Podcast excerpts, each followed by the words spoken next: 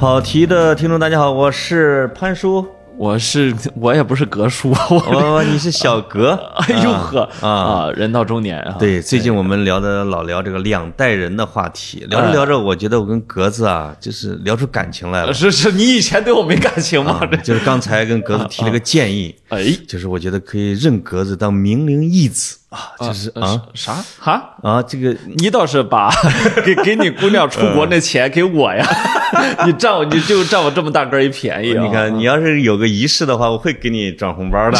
啊，就是因为我就会觉得格子太喜欢跟那种老人聊天了。啊啊，对，嗯。呃，但是我跟老人聊天好像都是至少六七十起，啊，你好像你好像在他们面前还是个喷儿啊，就是嗯。嗯，就是我觉得像你跟我这种，就哎。绝对不会发生那个什么雷呀啊，哦。写的文章里面说被婆婆冷暴力。哎。如果咱俩是儿媳妇，我要嫁出去了，我跟你说，我让婆婆婆哄的呀，我找不着北。让婆婆，我让婆婆不喜欢她儿子，我跟你说，对 她觉得对对对，人这这这这是要生儿子是最没用的事情啊。是是叫什么？李建雷是吧李吧？静雷李静雷。哎哎呦呦，呦呦又学了一个汉字啊，不是李亮雷吗？呃，那个字儿是是多音字啊，多音字。哎呦呦，谢谢谢谢啊，还是山东人认字儿多。我知道是圣人故乡。不，我知道的主要原因是他微博名加了拼音，啊，这 不然也容易读错啊。啊，对对对对对，哎呀，高素质，高素质高素质女性。哎那个那个那个文章写得好，这这里呃，我们录节目的时候是周日啊，所以后面如果再有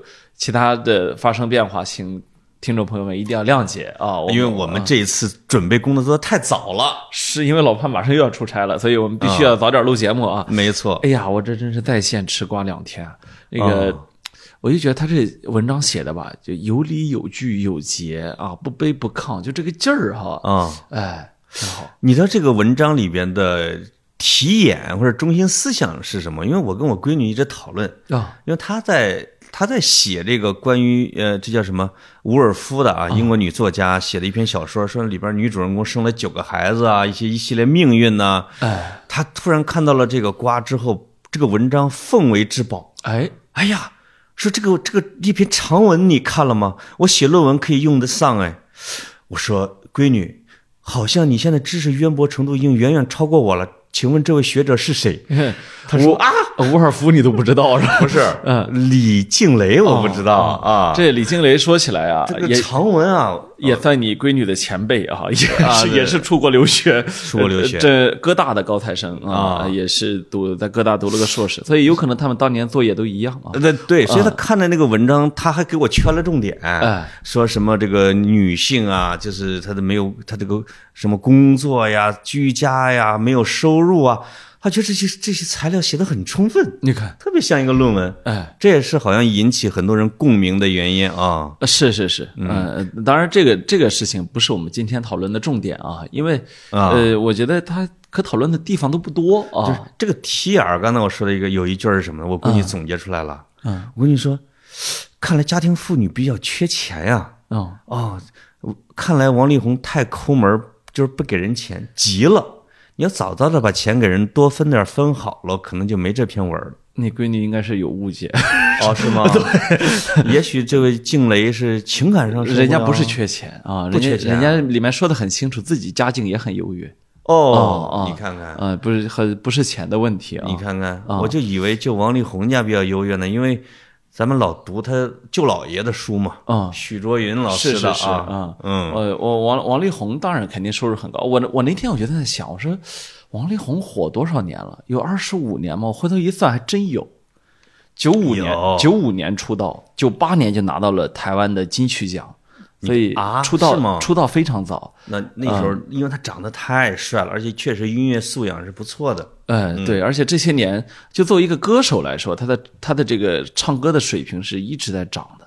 啊。就说明他在业务上是一直是业精于勤，就还是 对。还真是在到一一一路爬坡。那你啊。看他那个吴文西东那个电影，哦当时已经三十多岁的时候，他演一个十八九的大学生，嗯，那个体能啊，我就其他不说，就是就是转那个应聘飞行员的时候，哦。那个铁架子真转，哦，而且那个舞台大概得有一米一以上，他一摁词儿就上去了。是是，赵赵格子，你行吗？现在？我我十岁的时候也不行，那个。就是他对自己的业务的自律性是还是很是他现在就算半个十半个二十的大学生，恐怕也有人信啊，就是吗？对。这这长成这样了啊。当然，当然这是另一码事儿。但他这个是个坏人。啊，作作为一个艺人，他完了啊，他是个坏人啊，我们绝对对他一点同情心都没有，绝对啊啊！这哎，政治这个政治正确一定要摆足了。但里边有另外嗯除了这个零花钱之外，另外还有一个贴，婆婆的冷暴力。哦，哎，这一点让我就哎你后来看这个瓜才好不是嘛，不是，这个后来的公公也出来了啊，啊对，公公发生了。啊！对，这个这个一般公公对儿媳妇儿相对还是比较爱护的吧？这王力宏的爸八十多岁了，举着一张自己手写的纸啊。拍了个照，证明这张纸是他自己写的，啊。里面就也就控诉这个儿媳妇儿嘛，哎呦呦，然后这才引来了儿媳妇儿的第二篇文章。这这这老爸老妈就别掺和了。不是，，关键是这个我看那个那个那公公写的啥？我看评论区这个包括转发区有一个就说的很好，说嗯这是链家自如签合同的时候 那个照片吗？就是你啊得得举着那个什么东西证明是我本人啊。这个哎校校园贷的大学生也 也是这样举的，对吧？对，你知道有一次是微博让我做一个什么认证，我给忘了啊。啊说这个呃，得请您举着您的身份证拍张照。哦我啊，我说这个，我我说朝阳区派出所有这个权利，而而微博我只能去掉我的微来证明你没有这个权利啊。真的是啊，对对对对对，我他胡闹啊没找我啊弄这个呀，啊，可能还是觉得你像个骗子，是 对吧？啊对啊，这个，那你比如我刚才起到最前面说，咱俩如果有这样的婆婆，哎，那我们可会不会处的更好一点呢？尤呃其格子你，对吧？是嗯，呃，我觉得我跟大大部分婆婆都能处好啊。跟公公呢？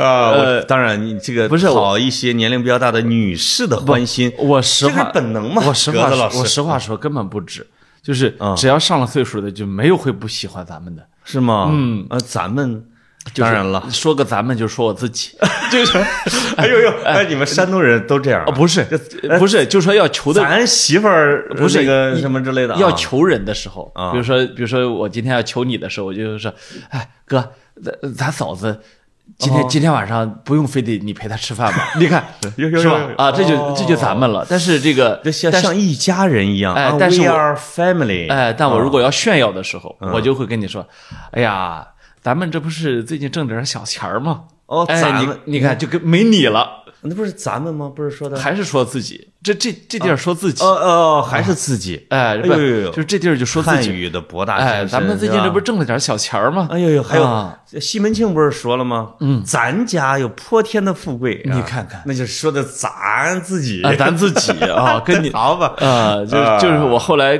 看这个英语里边就就就比如说这这个 less 和 let us 啊。啊，这两个意思嘛。对。啊，就是呃发现这个确实是汉语挺好玩儿啊，对呀，哎。对呀，对呀。嗯，哎呦，这个我我因为我就经常会目睹啊，这些一些老年女性或者老年男性，哎，哎呀，对格子那个垂涎呐，哎呀，我也不知道他他他他到底好在哪儿，就是老想摁住认干儿，这不是就就到了那个地步 啥玩意儿啊？哎，我我但我说说真的啊，嗯我觉得跟老跟这个上了岁数的人打交道，嗯，也不用多大多上岁数，就比你大几岁开始啊。呃，我的心态已经快到了。呃，不是我我我有我有时候会觉得你在哄我，我看着你还是觉得难以征服。哎呀，我想等我想等你再糊涂糊涂，是吗？我现在还把你当成竞争对手，呃，对这说明我依然年轻啊。呃对你只要 forever young，呃，对你只要心里还想跟我竞争，我就你就你我现在都快，这个路就走不宽。我跟你我，刚才突然蹦出了一种想认义子的念头 啥玩意 啊，这说明我老了啊？呃，你倒也没有没有，我觉得你这个只要还跟我斗嘴儿就不行。你知道人家当年王蒙老爷子啊人家直接说，哎呀，说我说这个文涛啊，我跟你提一个请示，哦，说我下次来来，我想跟这个格子一起录。你看看跟格子一起录，哎你看你就没有过，人家还指名呢，你看看，哎呦呦呦呦，我这配几都没配到上过我啊！啊，就是我配的都是老是马未都老师啊哎呦，这个人家马爷马爷说，嗨，不要的都到我这儿来，嗯。反正我也不需要他发言，这 我自己说就够了。人家马爷 在韩国，嗯。在在在在酒店里面看电视，看到我之之前的节目，啊，给节目组发发微信说，我想跟他录节目。我不要跟那个潘啊，哎，之对，哎，啊。所以就是特特招，哎哎，我跟你说，这这不是那个什么，啊，生活中啊更多，不是你得先举出反例啊，你特招老年人喜欢，哎，你得是不是你特招青年人厌烦？当然这个是事实啊，不，啊，是不是有这个现象？我感觉听众朋友很多很年轻的。啊，就是你的意思说喜欢你的人里边是吧？啊，对，不是，就是说被我拉黑那一千多个人，全是年轻的，呃，被我拉黑那一千多个人，绝对没有老年人。啊，剩下的都不错，我觉得，都不错啊，剩下的五六百个听众现在数量已经上过千了，那没有，就我都数不过来啊？不是，那你你比如啊你跟王蒙老爷子你聊的时候，你你就怎么让人高兴呢？没有？哎，我不是说王蒙老爷子，咱只是跟人家录过一期节目啊。对呀，呃，我就说生活中啊，啊，生活中其实我觉得哄老年人开心啊，还是个比较简单的事情。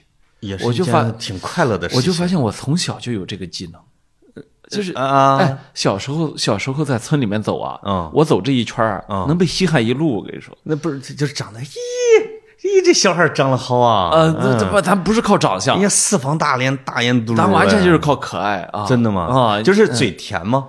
有时候看到一老头儿，那那他正在那柴火堆里面坐着晒太阳啊咱直接拱他怀里去啊！你说我他能不稀罕？带了一身虱子回家了啊！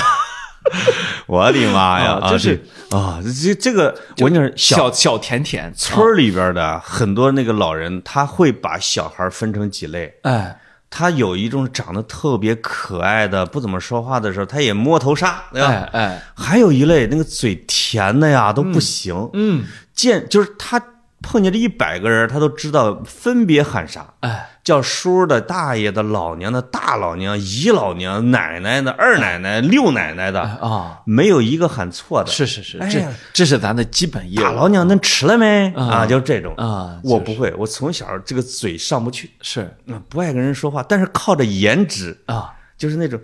那个村里老人经常说啊，哎见现在见了我，呀，你小时候咋长得那好看呢？哎呦你看。我说多好，那跟那欧姐儿啊，对对对对啊啊。怎么还夸自己夸成小藕小藕瓜了是吗？就是就啊。是长得跟莲藕似的，特别胖，他哎呦就觉得你那不就是米其林轮胎那个？对对对对，就完全是那全村最胖的崽儿，哎。哎，最胖的崽儿，哎，街区最靓的崽儿，关键我小时候也有这个优势，我长得也胖，也胖吗？啊也一直他们喜欢胖一直大胖小子，一直胖乎乎的，小脸红扑扑的啊啊，。然后我见人我还我记得我是小学小学五年级的时候九十六斤嘛，啊，啊，就是一直是一 五年级九十六斤，一直是属于偏胖，但也不是超不是肥胖啊，啊对对对就属于偏胖一点点。啊，这个从小到大的优势啊，到今天啊，真的成了一个自卑的来源。我这有 你这有什么自卑的？哎，我我最近呃呃也不是最近，我我我前一阵儿见了几个就是好几年没见的朋友啊啊，人家就说，哎呦，还说多少还是多少胖了点儿啊。哎呦，这是比较有礼貌的人啊，还有一天，我这不是上台主持嘛，对这个主持人主持人在台上也是有自己一张照片的嘛，对这个哎这个别人就看到我这张照片了嘛，啊，说：“哎呀，你啥时候会再瘦成那样？” 我心想说：“就就四年前，就不要 对对对，你说那是我的青年时代啊啊，哎，这所以这个呃这我当然最近也在瘦啊，嗯一边瘦一边心里想：哎呀，这个其实其实这个真的就是你你小的时候啊，嗯，你跟这个你跟大人相处啊，你可能能靠可爱，哎，到这个岁数你真不能再靠可爱了。呃，但是这个也不能太瘦，啊瘦有苦相啊，老人还是喜欢吃胖点。我就没见过一个老人嫌我胖的，对啊就是我最胖的时候。啊，我也没没有过任何一个老人嫌嫌胖，都说正好正好啊，就是你一百，呃，就是你前前后后差十五斤啊在他眼里都是啊一样啊，正好。啊我在我的体重巅峰时刻啊，一百八十一点五斤的时候，哎，我们家里边的老人说：“咦，可以可以，正好啊。啊正好啊，正好啊正好正好啊。啊，呃，刻意适当了瘦一点点，呃啊，就是觉得说咱别了不说，咱血压有点高啊，就是嗯啊，这个呃，我我是觉得，其实对很多人来说，嗯，怎么跟比自己大一点的人相处啊，哦。其实或者是大很多的人相处，其实是个很头疼的事情。这期节目我准备转给李静蕾听一下。啊啊是搞搞得好像能加人微信一样。然后这个呃，呃其实啊，我我觉得就是稍微大一点的人，对于年轻一点的人，他其实是自带一点滤镜的，哎，就是说。你要相信的是，他本身对你是一般是无恶意，嗯甚至愿意去交好的。哎，虽然说有一些人啊，比如比如说他处在一个很忙的工作岗位，天天就是别人求他的那种人啊，对，他对下面的人那是吆来喝去的啊。是对那类人呢，他年龄比你大也没用啊，啊你你基本上很难去接很难接近他，因为这里面就很难用年龄的逻辑来解释也没必要去套他。啊。呃，有必要，那些是领导，哦，哎 那是那是一期收费节目啊。啊我们现在说的都是这个。对对对对，那个是职场兵法啊，然后呢，但是呢，正常的这个这个，比如说对青年人来说，就是中老年人啊，啊他对青年人还是我觉得还是有一个基础款的关爱的。就这个基础款的关爱，其实就是你跟他相处的一个很重要的大前提巧了，嗯，哎，这个老年人呢也比较喜欢我，啊、咱们俩就可以切磋切磋，就是。对吧？看看到底谁才是那个小宝贝儿啊？哎，对，谁是老年人的小毛毛熊，哎。或者是说我们到底有什么应对之道？其实在，其实不违反我们自己，啊当然我经常违反我自己原则啊，就是让他们挺高兴的。就是关键是沟通嘛，哎。就是没有沟通解决不了的问题。没错儿。啊。那我其实我觉得你跟你爸现在处的呀，跟哈儿的蜜似的，用用北京话啊，呃，我跟我妈也是，那都是吧？啊、跟我跟我爸妈那那都是非常非常亲密的关系。有人说这个，你比如孩子跟父母的关系啊，就是关系最紧张的时候，是两个人实力最接近的时候。哦就是说你，当你小的时候很弱小的时候，啊，关系是最好的之一，嗯，阶段啊，因为你要依靠他，哎，你又没有形成威胁。嗯，那当父母已经很苍老的时候，哎，又双方又没有什么竞争关系，或者说是吧？对对，哎，这个真正的对对碰的时候，就是你的实力，我的实力，我们在在啊开始长肌肉，嗯，然后父母那时候还没有老，哎，他想掌控一下你的生活，嗯，那个时候就要咔嚓咔嚓就干一下，嗯，说实在的，啊。嗯，父母呢是很奇怪的一个长辈，啊。就是说因为他太特殊了，是啊，很多父母就，呃，就是我见过那种亲子关系很痛苦的啊，嗯，就是父母到到到死都不放手，就是那种的啊我啊，天，其实对子女造成了其实很重大的心理创伤。你说那个父母到死都不放手的是那种单亲家庭呢，还是说父母不一定，健全呢？不一定，不一定。那但是就是有一些父母他的控制欲很强，太强了，嗯嗯，啊，就是说这个和什么单亲双亲都没关系，没关系啊。哎，这就是单纯的他觉得呃我从小看着你长大，嗯。你的每一点儿我都知道，其实并不知道。对，啊。然后呢，嗯。再有呢就是你听我的会更好，就是这个观念矢志不渝。啊这种父母是成功者吗？不知道啊，王力宏的父母就这样，所以所以我不知道这这算成功还是失败。说实话啊，啊，我见到的就是你说的这一类的父母，我也见过一些，反倒是在生活中失意者比较多一些。嗯，就是反倒是成功的父母更有自信，让孩子给他一些空间，呃，这个这也也忙活自己的事儿。这个话吧，我觉得也是、也是个心灵鸡汤，就是说 不一定，不不一定啊。特别看性格那你看个体吧，啊，看个体，吧？嗯，嗯，千人千面啊。嗯但是呢，我就说一个正常的家庭，其实呃，那个我我觉得子女，比如到了呃自己能够成家立业，能够去赚钱养活自己这个年龄的时候，嗯，确实是需要经历一个重新考虑亲子关系的一个阶段，对就是如何跟父母相处。是啊，其实这个时候，我觉得特别特别的考验人的智慧，因为这个阶段一旦处理不好，其实后面很多矛盾没错啊，就是往往你可能要靠时间啊，哎，说等你自生了孩子以后，或者等父母完全老了以后，啊。这玩意儿这这半辈子已经过去了。对，我觉得你何、你早就明白的道理，何必要亲亲身再去体验一次啊？没错儿，对我我我觉得有，我觉得有几个，一个就是，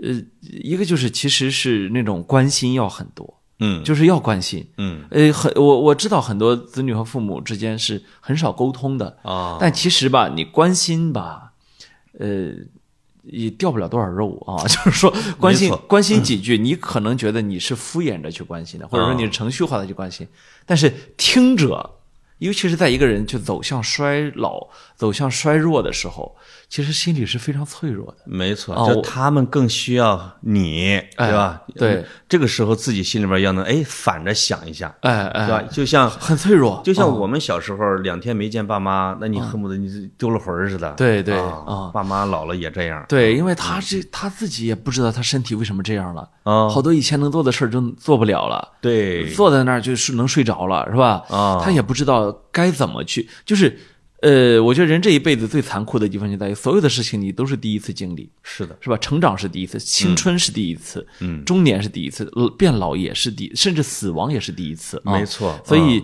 呃，没有人是真的有经验的，嗯，没，你只有以肉体凡胎去经历它，尤其是一些老人是这样的，就是我小时候经常会经历什么的。我们我小时候和长大的过程中，经历我们村的孝道的礼崩乐坏。哦，就是现在想想，是不是以人的意志为转移的啊？哦就是那些孩子长大以后，因为我们那儿要你都知道那个彩礼钱呀，就啊父母负债累累，让孩子长大了结婚了之类的。对对对，然后这个孩子，这个父母好像是被抛弃了。嗯而在城里边就会发生什么呢？就因为父母全都是退休有工资，嗯，而这个孩子呢，经常要定期去探望，对父母呢还给你点零花钱儿。对对，那时候我们还在讨论说，为什么城里的人挺孝顺，农村的人不孝顺什么之类的。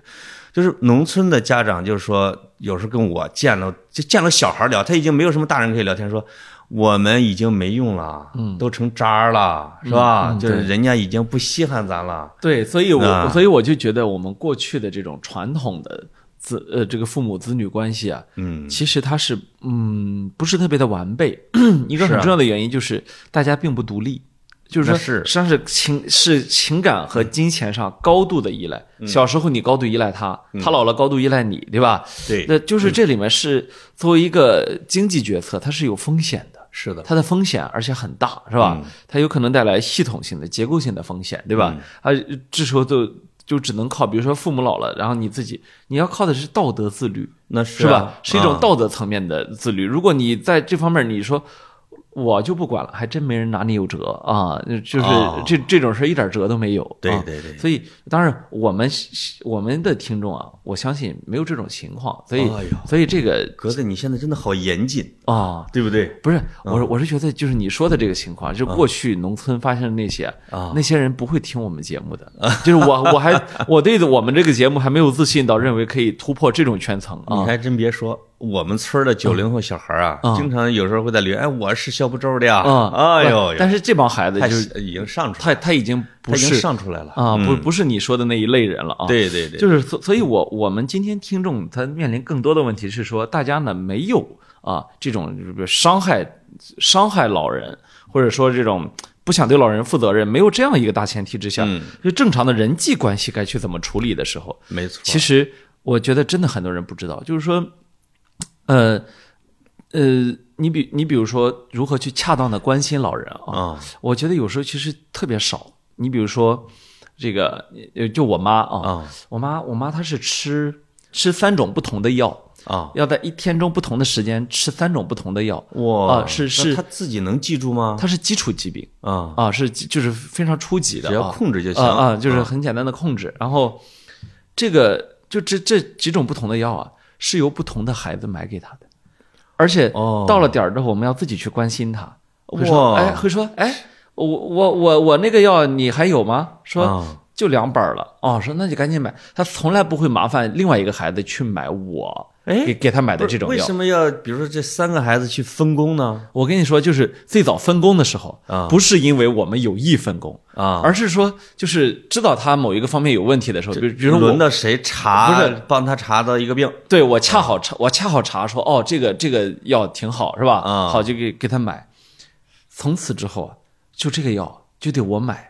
其实这代表的是一份我的关心，哎就就这事儿完全是，比如说，就比如说，所有的药都可以我一个人代劳，对，但是我妈不允许，就是她有那样一个哎呦呦小小的傲娇劲儿在里面，你知道吗？她就会觉得，嗯，不行啊啊啊，就是后来啊，没有人商议过。啊。这事儿，就变成了彻头彻尾的默契，你看看，就是也没有人破坏过规矩，或者是忘过。从来没有过。这要是忘了，你妈会不会埋怨？呃，不是，就是在忘之前，他呃，我妈不是个会，就是说会给你故意挖个坑，然后过来责备你的那种那种那种母亲。对她是那种呃，永远不跟你起冲突的母亲。哦然后，然后他就会提前跟你说，哦说你这样好啊哦，说你那个药少，因为有时候你总会忘的嘛，对吧？毕竟他是每天三百六十五天都在吃他吃的，吃的其实不是药啊，其实这个这个三个孩子对他的孝心，他是一种关心。对呀就是说她她需他要不想断了这个线儿啊。他需要这几这这几个不同层面的关心啊进入他的这种日常。哎，这个是一个好办法，就是因为我们中国人相对来含蓄的，他不会说打电话妈咪啊，Do you happy today 啊，是吧？Do you enjoy today？哦，那就是妈药吃了吗？啊，嗯嗯哎，这个挺好。嗯，就其实你妈妈用了这样的一种办法，让大家给维系着联系，这挺好的。然后每啊然后每隔一然后隔一段时间，我会问他，这个我上次给你我上次给你买的那个什么什么，你吃完了吗？他说，嗯，就是我就是我给他买了一些日常的日常的补品啊。对，然后他说，嗯，快了。然后我就知道我得赶紧买了。哎啊，就是那个东西哦还必须得我买。你看啊，对，就是他会跟外人讲吗？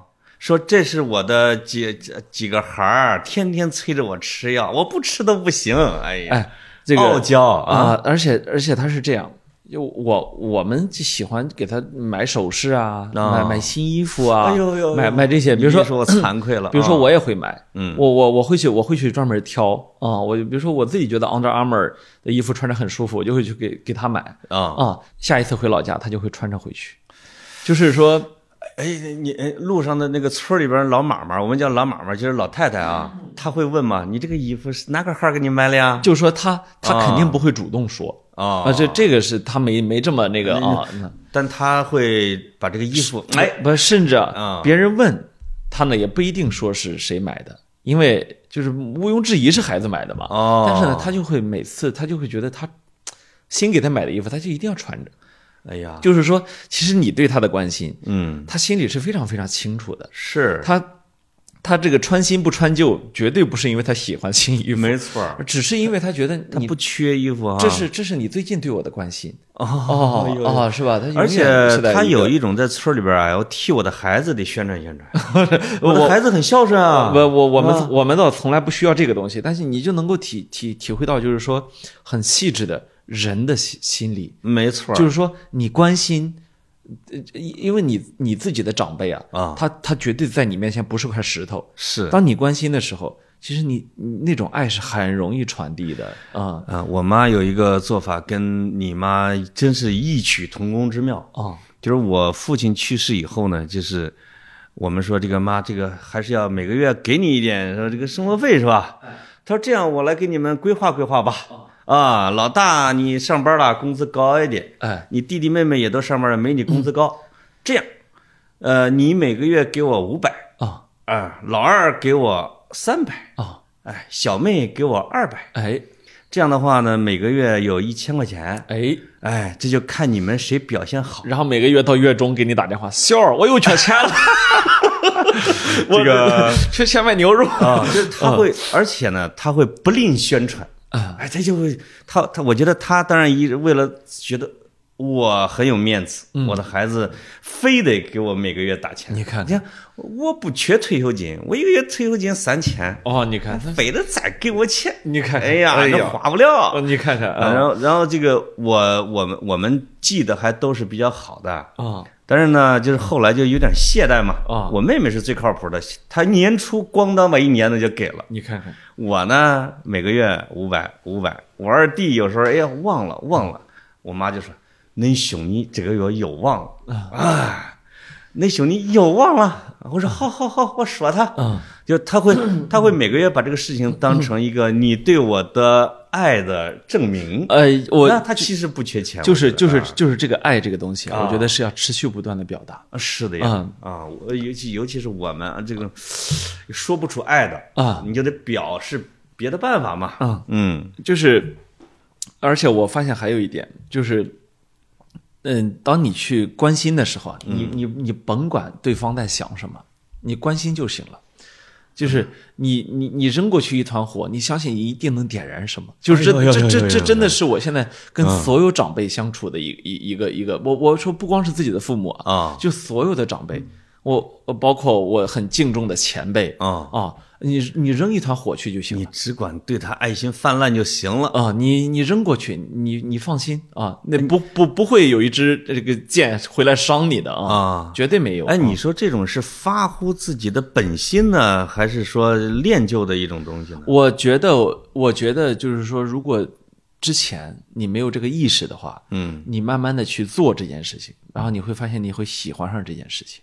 就是说，哎，就是说得到反馈。我有一次跟一个中学校长聊天，嗯他跟我说他的这个，他和他他和他老婆的相处之道。啊，他说他说他的方式非常简单，就是关心他老婆的父母，关心到让他老婆觉得不好意思。好啊，这我觉得你这期节目做得好。哎，我这个有些听众听到之后可能会有点微微脸红。啊，就是说一直他说他老老丈人啊啊，是一个盲人，哇，是一个盲人，然后每年他老丈人的生日啊，嗯，全他张罗，你看看。就是几万块钱啊，啊。酒什么什么宴席啊啊，这个这个大家的礼物什么什么全从头到尾全他掌握。我的天然后然后来北京治病，太会了。他从头到尾带着，就是啊这不是追他老婆的时候，是是是已经结婚之后啊，啊，然后他就说说说在这种情况下，他就会他转过身来发现。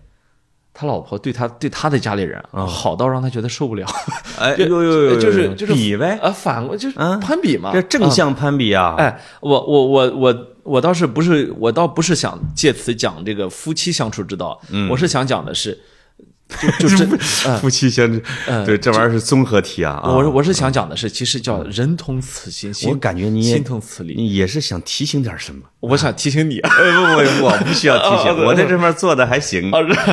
我我我我我后来就觉得，我特别想变成一个有光有热的人，啊。就是把光和热去洒向别人，哎呦呦，真的。你你是不是应该在我妈那儿信点啥呀？啊，就是你我你现在有这种境界了？我怕你妈骗我钱。我我让妈我妈认识认识你，哎，你讲讲。就是你有光和热洒向别人啊，啊，你不一定是有什么回报，但是啊回到我们的母题，你就是暖洋洋。不是回到我们的母题，嗯你会生活在一个特别和谐的人际环境里面。其实也是为自己好嘛。呃，就是说你不一定真的要有目的，我这你客主观为别人，嗯，你客观为自己嘛，你客对对对吧？就是改善了周边环境，就是其实并不只有说这个老人啊，什么前辈，嗯你跟他相处是有相处的道儿的，是吧？是所有人其实都一样啊，只不过是说老前辈呢更好，更好去这么这么处，因为他本身他对你就有一种呃长辈对下一辈他就有一种爱在里面。对然后其次呢，就是说，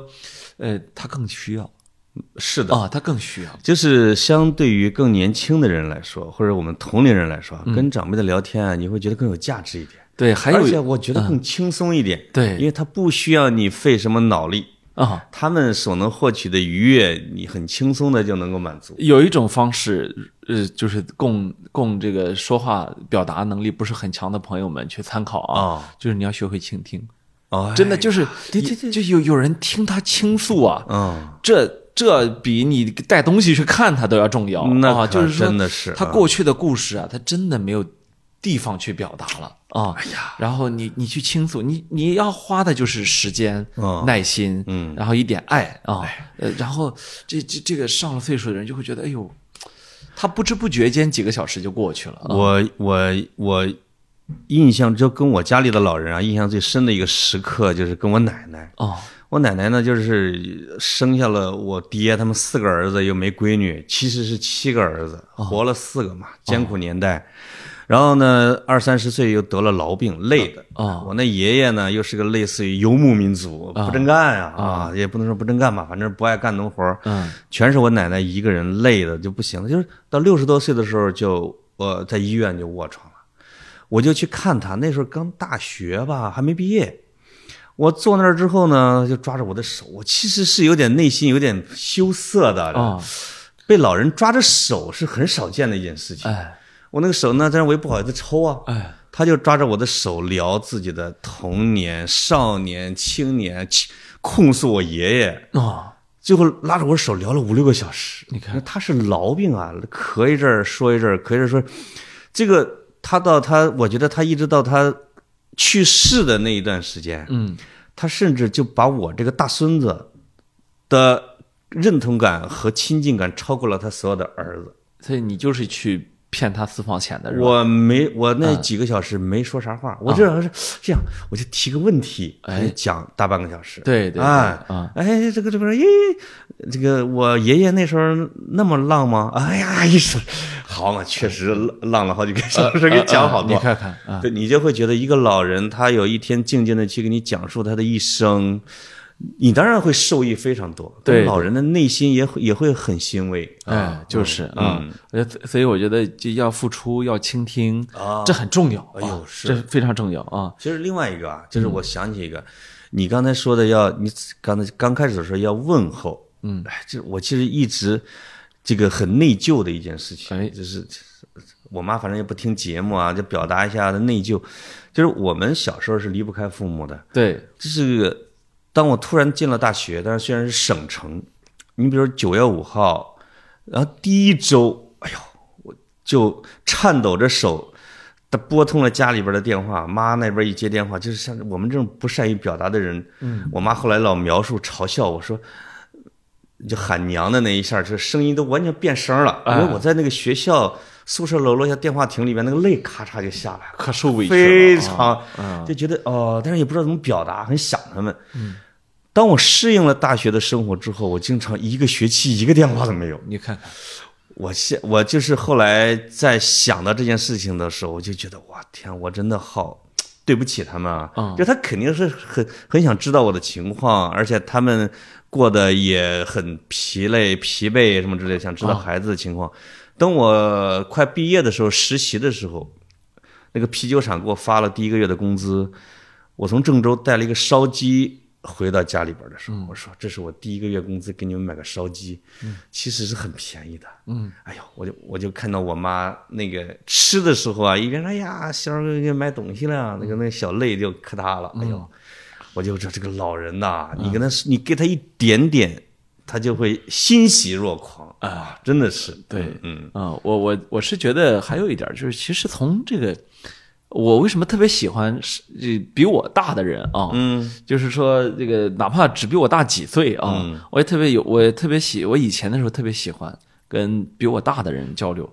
一个很重要的原因，我觉得能学习到东西。啊，就是说他其实因为经历过，所以他带着一种呃包容的心去回答你的问题。嗯，就是说，呃，我们前面说了很多老年人啊。为，因为年轻人总是跟你辩论嘛。呃，我我前我们前面说了很多老年人，其实不光老年人，就是只要岁数比你大一点比你经历稍稍微早几年的人啊，这个就我知道现在还是呢啊，我现在有一有一帮朋友，嗯，是这个四十岁左右的啊就恰好呢比我大了这么几岁，哎，你看看，但是呢，这个这个但是这个阶段的经验呢又对我非常重要，当然了啊。啊，这都是亿万富翁嘛。呃，那个可能我真学不来，哎我这我我真的尝试着去问了几个富豪朋友。啊，怎么快速发财？啊，我就问他，不，我我没我没这么俗嘛，我就问他，哎，我说你每天都怎么工作？哦啊，我就说，哎，哦，那你出去跟人谈事儿的时候，你在谈啥呢？哎，我我老拐弯抹角采访嘛，哎哎，最后呢，给我问出来了他们财富密码。啊，啊，问完之后我就放弃了。啊嗯，对，就就是靠胆大。啊，啊，这是就是胆大。啊，不就是你知道他说的那所有的素质啊，嗯。呃，你你几乎都不具备啊，所以这放弃了成为一个亿万富豪的梦想啊。然后呢，这这说到这儿，呃，我就特别，我后来我就明白，就是一个呢是，呃，我比如说我吧，我还没到那个关心下一代的年龄，嗯。就是说我还没有到一种怀这种开放包容，然后一种我要教你点什么的心态，对。去面对比我更小的。然后但实习生们除外啊，嗯。那个我真能教他们一些什么啊，我也相信跟我实习过的可能大多还是还是比较愉悦的啊。对，然后这个，但是你说面对同龄人，嗯我从小就没觉得我能从同龄人身上学习什么。呃，这个这个是个客观现实，是，就是啊我不知道我跟他跟他们要学什么你。除非是完全跨行业的啊，对嗯，但与此同时呢，你又会有一种莫名其妙的同柴压力。嗯，就我没有这个，嗯，我我我从来从来不愿意去有同柴压力，但是啥玩意儿？什么同柴压力？什么叫同柴压力？就是同，哎呀，不就是同同龄人压力吧？你就这么理解吧。哎呦，这个豺狼的豺，这个我我我我这个 同为豺狼，这个文化水平真的是，没想到你们年轻人这么多歪词儿，节目快办不下去了，这是这是文言文啊，哥。我请你尊重老老年人一点，嗯啊，你要这样跟老年人聊天，怎么聊得下去？你看看，嗯啊，然后呢？但是呢，你不可避免的，你会能够感受到那种其他人的压力啊！你你我我不知道我有没有表达清楚啊？就是说，是他有这种莫名其妙的东西在里面，说他会感觉到你对他有压力。嗯，然后所以呢，我我我我这么多年来一直都喜欢跟比我大的人玩。这个是有理论依据哦。我们看，我们小时候都看《红与黑》哦。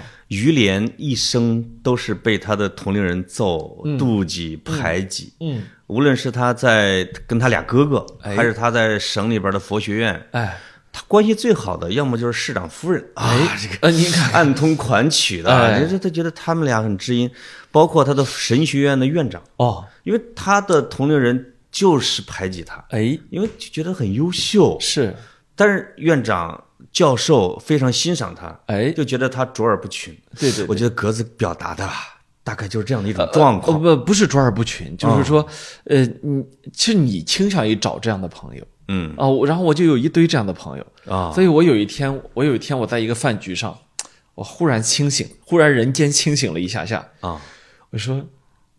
我怎么跟他们喝到一块儿去了？是同龄人吗？不是啊，就是大十来岁的啊，都是都是四十多岁的。不是，这这个是一个青年时期的必经阶段。就是我现在认识的这些比我年龄大的哈，但是你看，基本上大不了没有十岁也有八岁的。哎，不管是砍柴啊、黑哥呀、老六啊、小山呐，就这一堆的，你你就看他们的年龄，我七六，他们大概都是六七、六八、六九、六六。哦，就是我在二十多岁的时候或者三十岁的时候，我天天跟他们泡在一块儿。哦，他们说什么我就觉得很乐，你看特别乐，哎，特别乐。就是这个等等，哎呦，这个慢慢的我到了这个年龄之后，我突然发现到，可能那些年轻的怎么不找我吃饭？他们应该找我吃饭，哎，他们应该听听我说点啥，啊。这样的话，其实对你的成长会会好一点。慢慢，你其实慢慢在变成一个没有人关心的老年人。现在我真的有点很寂寞冷 啊，冷哈，我很哀怨啊。年轻人都死到哪儿去了？那 就是嘛，都不找我吃饭。对啊，哎，真的，我我就是以前我我出去出版社的有有几个出版社的编辑啊，那时候我我那时候我比现在更年轻嘛，然后就说抓着我说写东西啊，哎。抓着我的这帮人，基本上在四十五岁左右。就那时候抓我的时候，啊啊，就是你一定要写点东西。哎呦，他们说的都是有用的话啊。啊，就是说他他那时候他就一眼能看得出来说，他其实他想让你成为作者。没错啊。然后呢，呃，我我我那时候就很好奇，我说，对，我说我怎么。我哪儿我哪儿不对，能让你哪儿惹你了，让你对我这么重视？对你你你怎么看出来我能写东西的啊？哎，他是这样的一个一个过程。一说到这儿啊，我们应该感到有点，其实有点小愧对。哎，因为因为在我在你的年龄和你现在情况遇到的是差不多的，经常会有一些年龄大的人说你应该开始写一点厚的了。哎，他们是依据他们的经验来做的啊，就是就你如果具有这样的资质。那么你应该有一些成果的沉淀。你是少年儿童出版社吧？而而不是我是中国大百科啊，而不是跟格子这样整天瞎逼唠啊，就没什么出息。这节目就关了啊！啊，是是，这虽然我一直也没有实现他们的这种期望和嘱托，哎，但是我没想到那些人就是对我说的那些话，我总是觉得还挺温暖的。是啊，嗯，因为因为他们真的是对你很有好意。对对对，嗯嗯，就是说，我我我我觉得，对我来说啊，这就好像一个必修课。其实我一开始也真的不知道，呃，该怎么去跟他们打交道啊。但是呢，可能是恰恰好我遇到了一些很好的这样的人，嗯，然后呢，慢慢的我其实心里就就明白了，对啊，其实人与人之间啊，你跟比你大的人之间啊，是这样怎么的怎么样的一种很微妙的情感联系啊。是不是还有一种可能，就是跟老年人聊天的时候，就没有跟同龄人那么多的紧张关系，以及也没那么多的所谓的就是别人说的繁文缛节和顾忌，就是你想表达的，哪怕是一些幼稚的东西，在他们觉得啊可以理解啊，但很多他有他的阅历啊，他有他的阅历。不，但啊很但很多人恰好是在前辈面前是紧张的。这个、这个是我觉得很多人跟我们的一个很一个区别，就是、就是咱俩会就是在真的会。在前辈面前紧张是我觉得是最常见的。哦啊，你就觉得好像你说什么都会让他觉得愚蠢是吧？对。或者让或者是你觉得怕说的不合适，但其实你一定要放下这个戒心，就在于说他真没那么多想法。有时候那个，有时候他只是想聊聊两句而已啊。，对，有时候碰到那一些就是不那么渊博的长辈啊，嗯我们甚至要用一些办法让自己问一些蠢问题，哎一些他能够很容易回答出来的问题，哎假装我什么都不知道。哎，啊，就是，而他确实能给你一些，哎，他的观点啊什么的，因为人家确实有阅历。比如哎举个例子，我有次跟我岳父在聊那个我们老家那个呃叫西水坡遗址嘛，中华第一龙。哦我就聊这个啊，我这个理论水平啊什么之类的。我说这个这这么，他说他就说了，哎呀，那一年的时候啊，那个水库是我带着队挖的，嗯，把人家墓都给挖没了，你就会突然知道啊，人家是第一手资料啊，就是他会给你讲那个时候发生了什么什么，为什么要建一个大水库，几千亩那些墓为什么后来就那些小小龙、小贝壳都弄哪儿去了哎，啊？因为人家知道的东西其实也是你不知道的对对对啊啊，嗯，就是千万不要觉得，我我我我是觉得呢，就是你可以有那种哄老小孩的心态，对，但你千万不能真觉得他傻。那当然了呃你哄老小孩呢是一个态度问题，对吧？是你愿意哄他，他也高兴，对吧？但是你不能态度上觉得他是他就是老了之后傻 啊，这个我觉得要不得啊。我希望我们听众啊，别把这个别把这个不同的策略给用混了啊。啊，因为有有很多优秀的老人，你就别哄老小孩了，哎，真不行。这个呃人家很睿智，嗯，家里边的这些呃有爷爷奶奶之类的啊，那有些老人，啊有些老人啊，那那个智智慧真的不是一般人能想象的那。是啊。我就说嘛，我我前两天去主持那个欧阳自远院士参加的一个论坛，哎呀，这个老小孩哄一下还是可以的，不，哎呦呵，这就登月嘛。啊我是我的天，我我这当我这当主持人，我我主我主持那个论坛啊，我上来就想先请欧阳院士发言嘛。呃，对，我这个我这个话音刚落，嗯，人一一一口气儿没停，说了十五分钟，哇啊，一一口气儿没，就是说主持人正常应该是一个对话嘛，是吧？你你我们是，你打不断是吧？我我就不知他就没有气口可以供我，还有也没有知识点供你继继续听。就是说呃把我们国家探月的这个这个这么多年探月精神啊，哦啊解释一下。然后我们怎么来的？我们过去怎么回事？我们党和国家怎么？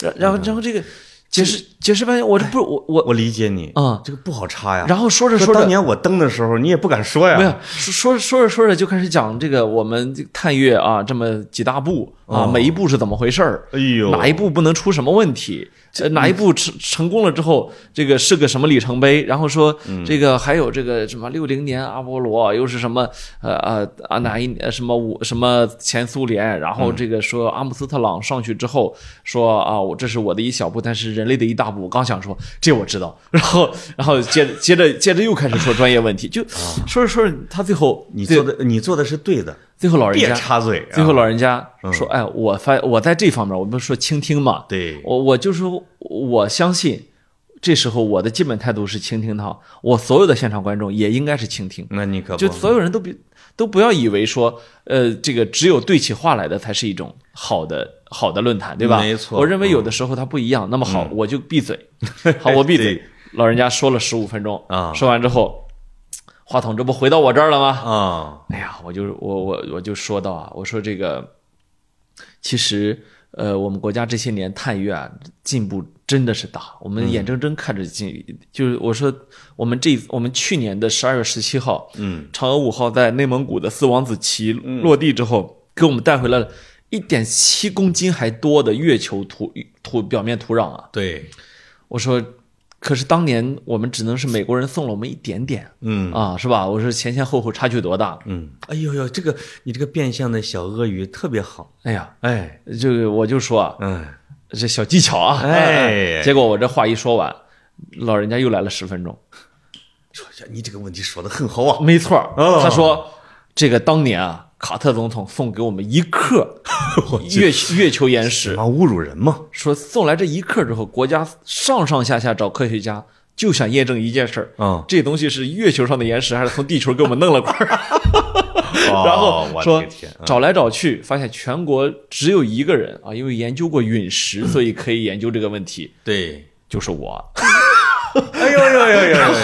他说我在贵州啊，收到这个这个岩石，这这个月这个这个月球岩石，嗯，我打开他们封的那个玻璃玻璃装，对打开之后发现美国人真坏呀。哦，说他那个封的那个玻璃是个凸透镜啊，你从外面看这块石头特大，是吧？打开之后发现是个黄豆粒儿啊，哎呦呦！啊，只有一克。哎，说我呢破开，留下零点五克，然后那那一半呢送到北京去展览。啊。展览的时候是绿豆粒儿大小了啊，哎呦，那个还要放还弄一个放大镜在那儿，不然观众还看不见啊。对。好，天哪。剩下的零点五克，我把全国上下的专家弄来。嗯。啊，给他们讲。开会，啊，说大家大家这个一人带一点点样品，我们把这零点五克碾碎啊，啊回去研究。哎呦呦呦呦，分开啊！他这个他记忆力特别好，啊三五年的吧，嗯，然后他说发了十四篇论文了，最后就这零点五，就这个0.5克呃就例证了这个岩石到底是怎么回事。我跟你说，他这个是有必要的，嗯，因为后来近年来有一个新闻出来，啊。欧洲的一个什么皇室还是什么首相级的，啊。是去美国访问，美国人送了一块挺大的，啊！后来现现在被证实，嗯。是地面上的，你看，真的吗？然后他们发完、发完之后，那他记得印很清楚，十四篇论文。哎，啊、然后他说去美国出差的时候，NASA 的一个局长跟他说，嗯说欧阳啊，他不是欧阳自远院士，哎呦呦呦，说美国这个汉语不错啊，欧阳啊，啊，呃，不不是，肯定叫他欧阳嘛。哎呦啊哦啊啊！说欧阳，你你们居然还真弄出来了哎呦呦，啊！哦然后他说，我就跟他说，这有什么难的？其实是就纠结了我们全国的专家。天哪啊啊！就是他举就是为了证明这是真的。呃，也也不光是证明了这是真的啊。现在好像我们又回赠了美国呀，什么全世界对都都每人都分点儿对，所以所以他啊现他说我们现在一个基本态度，我们叫国就我们是国际协作，就是说，嗯，呃，就我理解啊，这我粗浅的，就是过去我们可能很难拿到一个的，但我们今天中国我们有这实力之后，对我们希望是国际合作，是的。别去难为人家，你自己受过这苦是吧？哎呀。不要受，不要让人家也受这苦啊。你！看你这个提问吧，就直接就打开了他的话匣子哎呀，我啊。我是我心里想着不能问第三个问题了，其他其他人一句没说。啊，对 啊，但是呃，我我还是忍不住。哎呀，我就觉得，就是这这这老人啊，嗯，一旦想开口，哎呀，他这个开起口来就，嗯，这这话头就很长啊。哎呦呦，啊。你你你充分的哎尊重他是吧，并且敬重他的学识，对，他就会觉得很有意愿啊。去给大家分享他的知识。愿意说呀，愿愿意说。愿意说啊。对对对对其实你都知道，嗯真是耄耋之年了，就是就是说这个说话表达，你能明显的看出来，肯定不如年轻时候了啊。。对。但是呢，一说起他热爱的这个事业来的时候，啊，哇，那真的一下子腰板儿就坐直、坐直、坐正了，哎然后左看右看的跟你说着，哎呦，我没在现场，啊那个我也能想象出啊。格子的那个，嗯、带有一点虔诚啊，哎，然后还有意放慢一些语速啊怕老人听不太清楚，然后在凝思听着他的回答，而且那种感觉而，且你就能够在很多老就是这种睿智的老人身上，嗯，你能感受到一种岁月绵长没能破坏的一种呃初心，是嗯嗯呃一种睿智。啊，怎么说呢？他说啊，我们这次这个长月五号那个探月啊，嗯他说我们啊，我们向全世界发布了一个特别重要的信信息。嗯说是特别重要的信息是什么呢？就是我们过去认为啊，就是过去就美国呃什么登月登了一百零八次啊，然后等等等，然后前苏联、俄罗斯，然后他就说，一直就普遍认为月球是生存到了什么三十亿年前什么的啊，对。啊，因为一个星球是有它的生命的，嗯。啊，说我们这次啊，我们找到了证据，就是找到了差不多二十亿年的证据，啊，至少往前推到了二十一，二十亿年，说那时候虽然衰老了，但是还是有的。哦，啊，然后就说很精神矍铄的说了半天，哎，我当时就在心里想，我我我我也不光心里想，我就直接表达出来了。嗯我说在座各位可能没有几个人会觉得把月球的生命到底推到三十亿年前还是二十亿年前有意义，嗯，但是这个事情就是这样的，是吧？那是啊，人不改其忧，回也不改其乐，对吧？哦我我这是人类科学在往前推，没错啊，就是这样，这样就是这样天真的人在往前推，对吧？对对对就你可能觉得，哎，如如果我平地问你，我问你说老潘，你觉得今天对月球来说最重要的是什么？嗯，你可能想到再亮一点，是吧？然后对对对吧？他可能找点水哎，啊有有有生命，他但但是对科学家来说，他的生命是到三十亿年还是二十亿年嗯，啊？这个是，而且这个是有它的价值的。对，它的年份跟地球的年份的匹配啊，是吧？嗯，因为他们俩是有一个共生关系在里面对的啊啊，他一说就啊，说这个，哎，说你知道吗？木星有六十九颗这个这个这个这个类似月球啊，哎呀，说我们要研究这个。嗯哎呀，我就看他那个劲儿啊，嗯啊，他就跟我说孙家栋院士跟我怎么配合啊、哦啊，这个孙院士在我前面啊，就跟我说这个成功失败责任在我，哦上去之后能找到什么东西，你得担起责任来。哎哎，就是这样的，就是说起这种这些年来他做的这种事业啊，对，所以我为什么说这个，我我们就要去找这老人聊天跟？老人聊天啊，他不光是说，呃呃，你呃会让他高兴了，让他开心了，对。反过来说，你其实能从他身上得到特别多。没错，啊。就是包括因为我们是在豫东哈，我小时候啊，我现在想一想，我小时候是跟老人聊天比较多一些的，嗯。因为爱问他们，就是我我现在有点印象的是，我们村有个人叫大个子，啊我们因为大家全是外号啊，大雁二鼠三瘸子四鼠五腰子，我们背的老六熟的啊。大个子，大个子呢，就是当过我们那儿的区长。我说这啥叫区长？我就问，我就问他呀，他就说那就是什么呃解放战争啊，是不是当过一段区长？然后旁边人就插插就讲，哎呦，因为他年龄很大了，他说淮海战役的时候，我说我我那时候不知道是啥玩意儿，我现在一回想，他说淮海战役的时候，我们拉着车子是要去前线的，哦为什么别人叫大个子呢？是因为那个车子拉的那很多粮食陷到了泥里边儿。他说，别人讲说大个子一一个人把车子能够给从泥里边儿给干出来。哦，哎呦，我现在在一想，其实一个老人在讲了一个淮海战役的一个小侧面。对，一个故事，嗯嗯，他的口述就侧面的证实了说什么关于这个老百姓小小小推车，小推车啊，哎哎，他我们村竟然有战争就有啊老人参与了这样的一个事情。对对对，那你就是每一个老人都有他自己的独特的故事，没错没错啊。啊。